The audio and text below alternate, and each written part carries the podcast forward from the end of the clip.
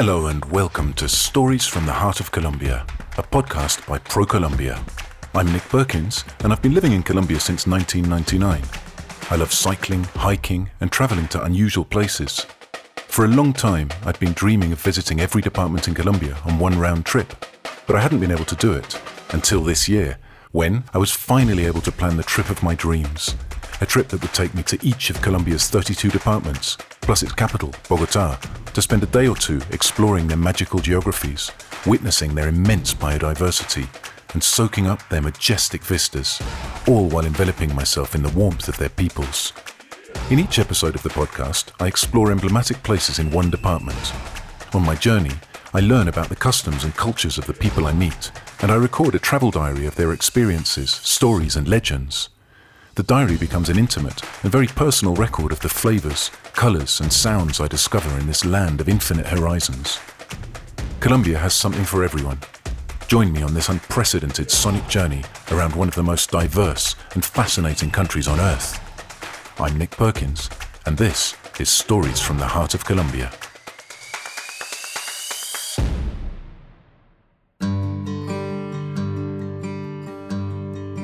In this episode of the podcast, I've come to the department of Caquetá. I flew into Florencia, the departmental capital, and I will be going off into the more rural part of the department with my guide, Xiomara, which I'm really looking forward to. Florencia is a, a, really interesting place. Since the signing of the Colombian Peace Accord, it's become a place once again that you can visit. And uh, so there are some pioneers like Xiomara working on tourism, working out where to take people and what to do in this amazing and unexplored department. I'm really looking forward to spending a day here, somewhere I've never been before.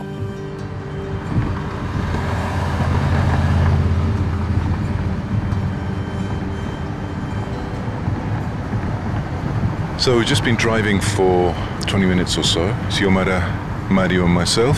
We've come down kind of southwest from Florencia. We're going. We're actually on the road that ends up uh, eventually going to San Vicente del Caguan, which is on the way to the Macarena, which I was where I was in a recent episode of the podcast. Um, I'm here with Xiomara. We just stopped for a moment. It's a nice spot. We're looking back over towards the, the mountains which form part of Colombia's eastern mountain range. And where we are in Caquetá, we're actually uh, at the beginning of the plains, the, the huge um, eastern plains which run all the way across through Brazil and uh, southern Venezuela to the Atlantic Ocean. So um, Xiomara and I were just coming down. It was just a nice road uh, to a place called Montañita. We turned off and we're heading towards our destination today, which is the uh, Las Dalias Natural Reserve. Elegimos Las Dalias porque es un sitio, digamos, una muestra representativa de todo el Caquetá. Xiomara was just telling me that uh, the re- I asked her why she'd chosen Las Dalias out of all the different places we could have gone for a day in Caquetá. And she said, really, it's a little bit like a, it's a concentration of a lot of what Caquetá has to offer. So Caquetá's got rivers crossing all over it, and uh, the place we're going to go actually is famous for having um, quite a long canyon that the river runs through. So we're going to go for a walk through the canyon, and, and also we'll see some points where crude oil actually emerges from the earth in its natural state, which was basically how we discovered this resource that's now brought us to this tipping point that we currently find ourselves at. So uh, I'm really looking forward to going having a walk around the park. The other thing that's uh, important to note is this is a private initiative, as are so many of these types of reserve in Colombia. It's a family that decided to dedicate a part of their land to conservation, and so I'll be able to meet the family as well and talk to them about why they decided to do this and what their objectives are. So, come on us, let's go.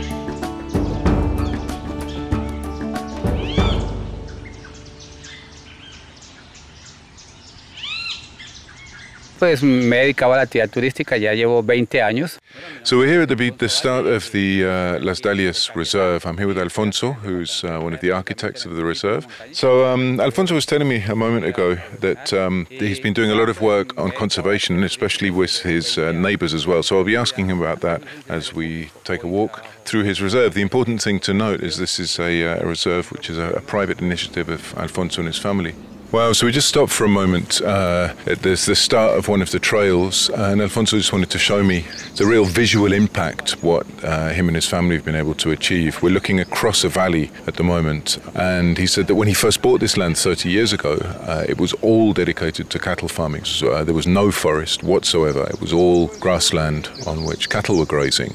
And as you look at it now, I mean, I cannot see a single piece of grassland. We're looking at a dense forest. I know now because Alfonso has told me it's not an original forest, but that doesn't matter. It looks original. It's been repopulated by native plants and trees and species, uh, and it's absolutely incredible visually when he tells you that what you're looking at now, which looks like a virgin rainforest, just a few short years ago, a couple of decades ago, was grassland dedicated to cattle farming. Una de las formas de, de recuperar verdaderamente es dejando que la naturaleza haga su trabajo. So I asked Alfonso to tell me whether reforestation of this area had been planned or whether it was just sort of organic forest growth. And he said basically we didn't really have to plan anything because these Amazon lands, as, uh, as they call them around here, this is part of the, the wider Amazon basin. So he said these Amazon lands are incredibly fertile. So all he did was he stopped grazing cattle on the land. That was it. And so the forest that we're walking through now it's about as, as, as original as it could possibly be. Ahorita vamos a ver un modelo de cómo se está aprovechando el bosque en la implementación de maderables. This is a really interesting story of Alfonso. So, the forest we're walking through is now about 15 to, to 20 years old, depending on which area of the forest you're in. And um, Recently, as we were walking through, he started to point out some specific species that have, in fact, been introduced. And these are trees which have been grown for their wood. And these have actually been carefully sited within the forest as a future income opportunity. When I asked uh, Alfonso, said, why didn't you just leave this as a, as a natural reserve? And he said, well, you know, at the end of the day, this used to be uh, cattle grazing land, and there was income that was being generated from grazing the cattle. So if we can do something which combines the conservation and the reforestation of an area with uh, a new way way of earning money that's even better because you know we do need to make a living. So up until now, his reserve has been focused 100% on tourism, and one of the things that he wants to show people, the opportunities he wants to give people, is to show them how you can actually build a business that provides you with an income from conservation. But he also now uh, wants to take it to the next stage and say that you can give something back to nature, but nature can also provide income for you within that context, and it can be sustainable income within a context of conservation. And so I asked Jose Alfonso to tell me a little bit more about the geographical significance of where we are. And he tells me that we're in the effectively the foothills of the Andes Mountains. We're in a type of buffer zone between the Andes Mountains and the huge Amazon plains. And uh, he said this is a really important area because this is it's all about water generation.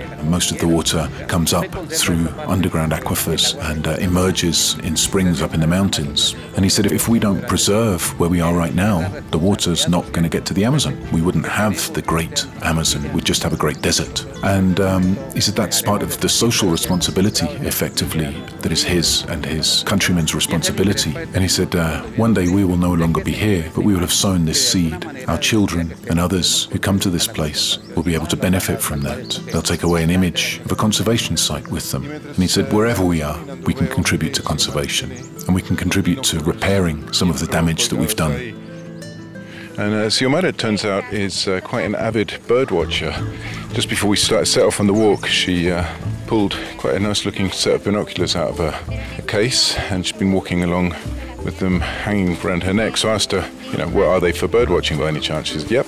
And has uh, named a number of really interesting species that are endemic to the area, which said obviously today, just because of the, the timing of, of when we were able to organise this meeting and this recording, it's uh, sort of early afternoon. So it's very, it's unlikely that we'll see too many different species of birds. They're all resting at the moment. We said if you, you walk these paths early morning, late afternoon, you'll find a plethora of, of bird life. Not least of which, one of my own personal favourite birds, toucan, in a number of its different representations.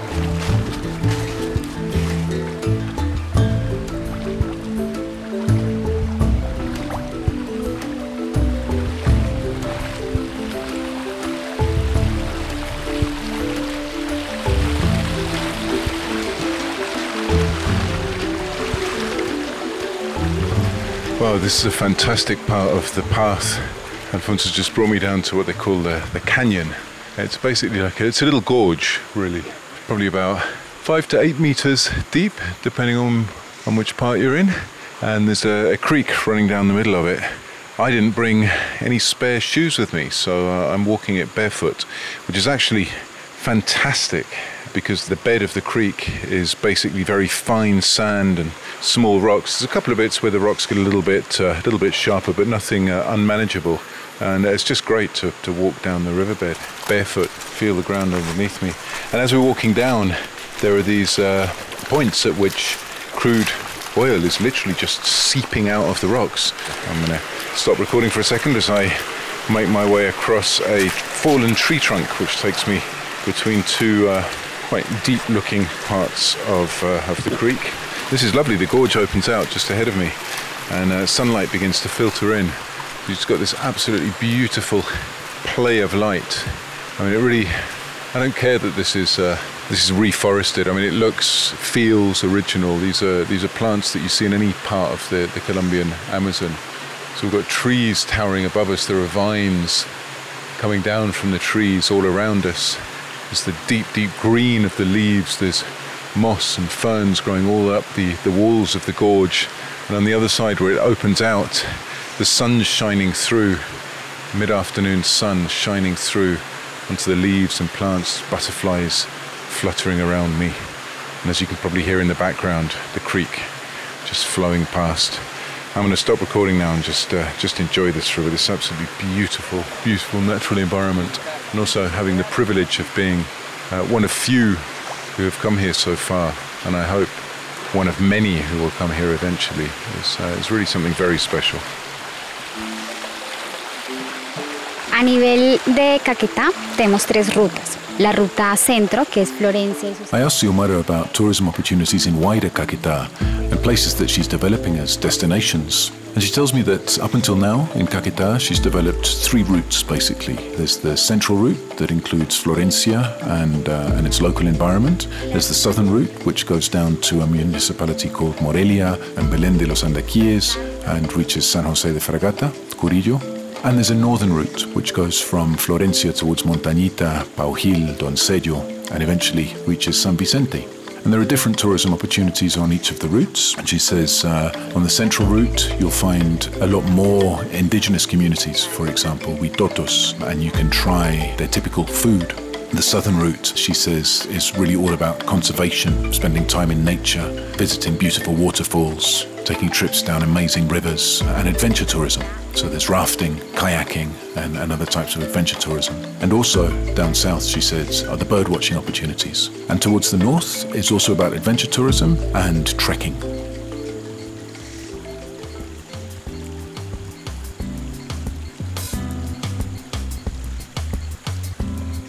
As Alfonso said at the very end, uh, when I asked him if he had any last words, he basically said, Look, I, all I can say is I invite you to come and visit Caquetá.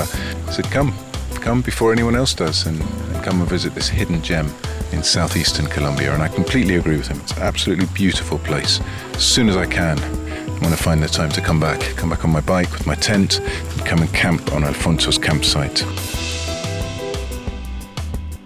Caquetá is part of the Amazonian Orinocan Colombian tourism region, and it is the golden port of the Amazon.